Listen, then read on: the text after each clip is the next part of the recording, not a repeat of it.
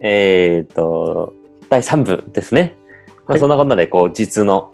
えっ、と、今、新しい授業もそうやって始めたっていうことだったので、はい。えっ、と、まあ、一今ですね、こう、1年間の修行を得ながら、今、こう、自分で授業をやり始めている人の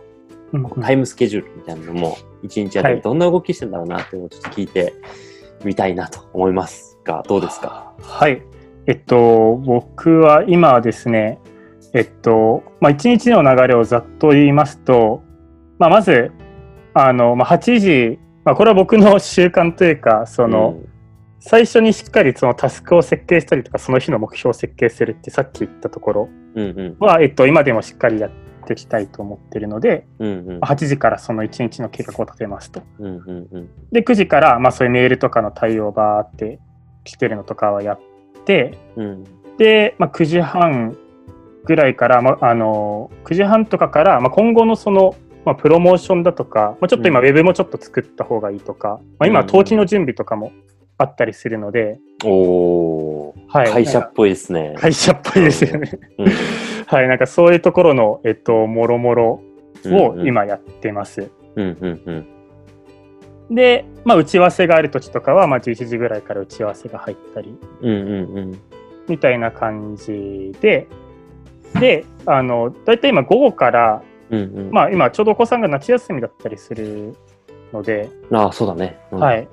で、まあ今年ちょっと短いんですけど、うん。あの、ちょうど、まあ、夏休み入る前とかは学校が終わった後とかうん。に、えっと、実際にそのお子さんと、うん。まあ会って、今考えてるプログラムっていうのを実際に試してみる。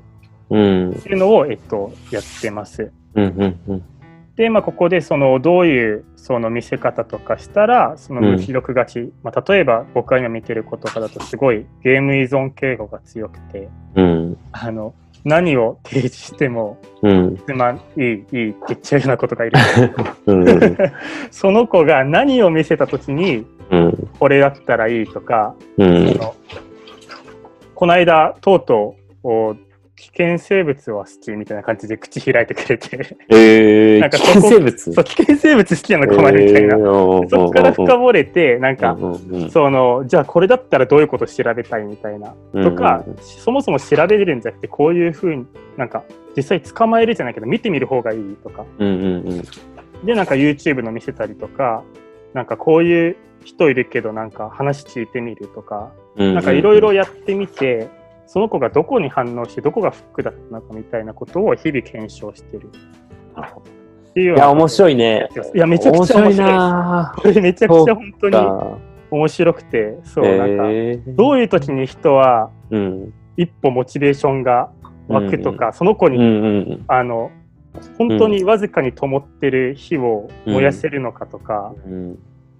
なんかそういうのを今うんいろいろ検証しながら仮説検証を繰り返してるっていう。なるほどね。うんはいうんうんうんちなみに、その、ポスポスでやっぱりこう、学んだこととか経験していくと活かせてる？これがあの予想通り活かせたことと予期せず活かせたことっていうのがあって、ええうんうんうんうん。あの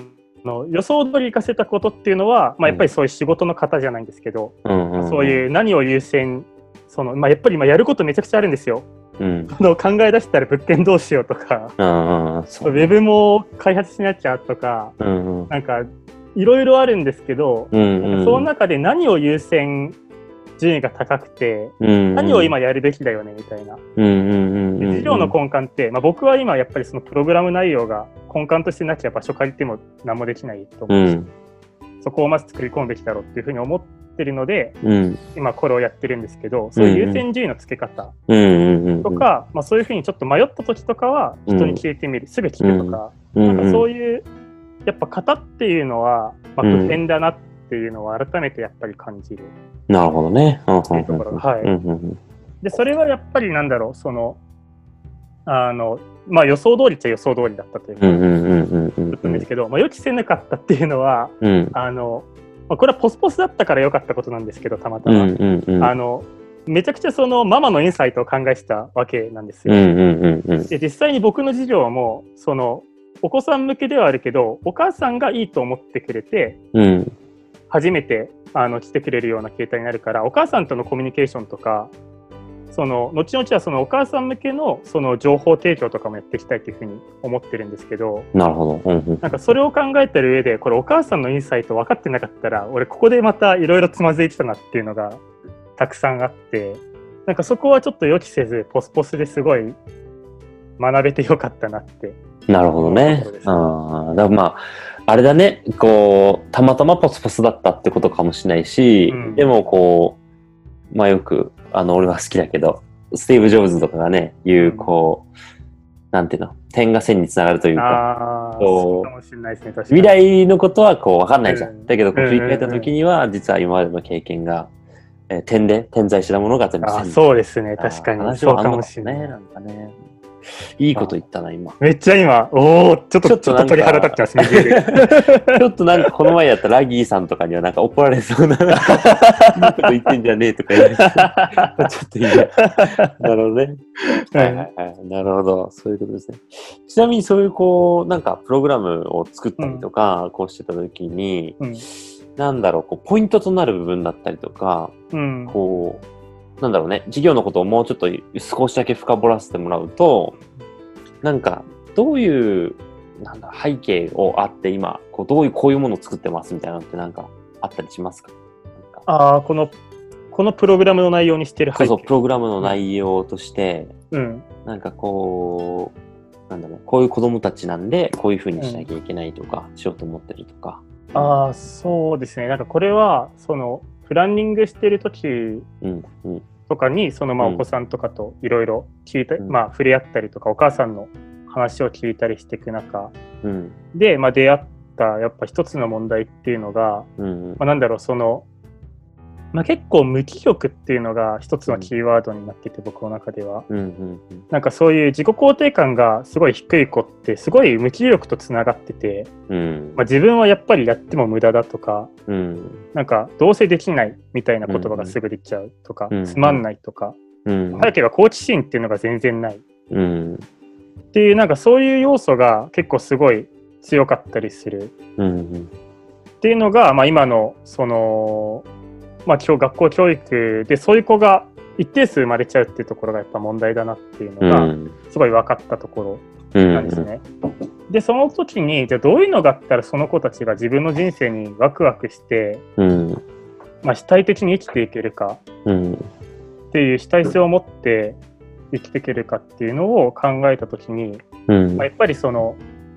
まあ、いろんな方法あると思うんですけど、うん、まあ、やっぱりその自分のこれは譲れないじゃないけどこれやってる時は本当にいいんだっていうなんかそこに出会えるかどうかってめちゃくちゃ大事だなっていうのに行き着いたんですね。うん、うん、まあそれはもちろん自分の感覚としてもそうだし、まあ、うん。実際にまあそういうグレーゾーンの子だったりだとかもともとはそういう無気力だったっていうような経験を持つ人に聞いてみた時に、なんか俺はギターと出会えて変われたんだよみたいな。一緒にバンドやってた人とかもうん、実際 ADHD の親友がいて、聞いてみたりしたら、なんかやっぱギターがあったから、俺は自信持って今でもこうやって生きていけるとか、なんか他の人とかでも、なんかすごい、まあ中学生ぐらいの子でも、もう恐竜大好きで大好きで、小学校のことを調べてて、うん、他はダメだったけど、みたいな。でなんかここがあったら他の友達にもこのことに関しては聞いてくれるみたいな。うん、うん、そういうことがあると、子供同士でもお互いなんか、あいつはここはすげえみたいなのが生まれて、うん、なんか、そういう目でお互いを見れるようになっていくみたいうん、な話が結構あって、うん、その時にやっぱここは、まあなんか一つのプロフェッショナルを作るじゃないけど、子供なうん、んで、うん、うん、うん、なん、か、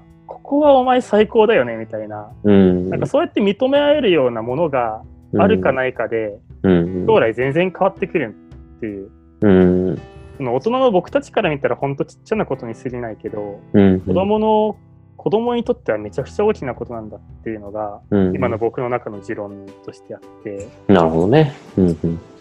だったらそういう経験がやっぱ今なかなか積めない。見つけれる子は見つけれるけどうん、見つけれない子は見つけれないうん、うん、からここに来たら絶対見つけるまで伴走してあげるっていうようなうん、うん、場所があったらでそれがなんか最終的にそういう主体性だとか、まあ、想像力だとか自己肯定感みたいなこれからの社会を生きていく力に結びついていくんですっていうような、うんうんうん、あのしっかりとした裏付けがあるならばお母さんとしても通わせたいっていう声も実際にしてたし、なるほどね。うん。だからそういうものが必要なのかなと思って今プログラムを作ってるっていう。ん、なるほど。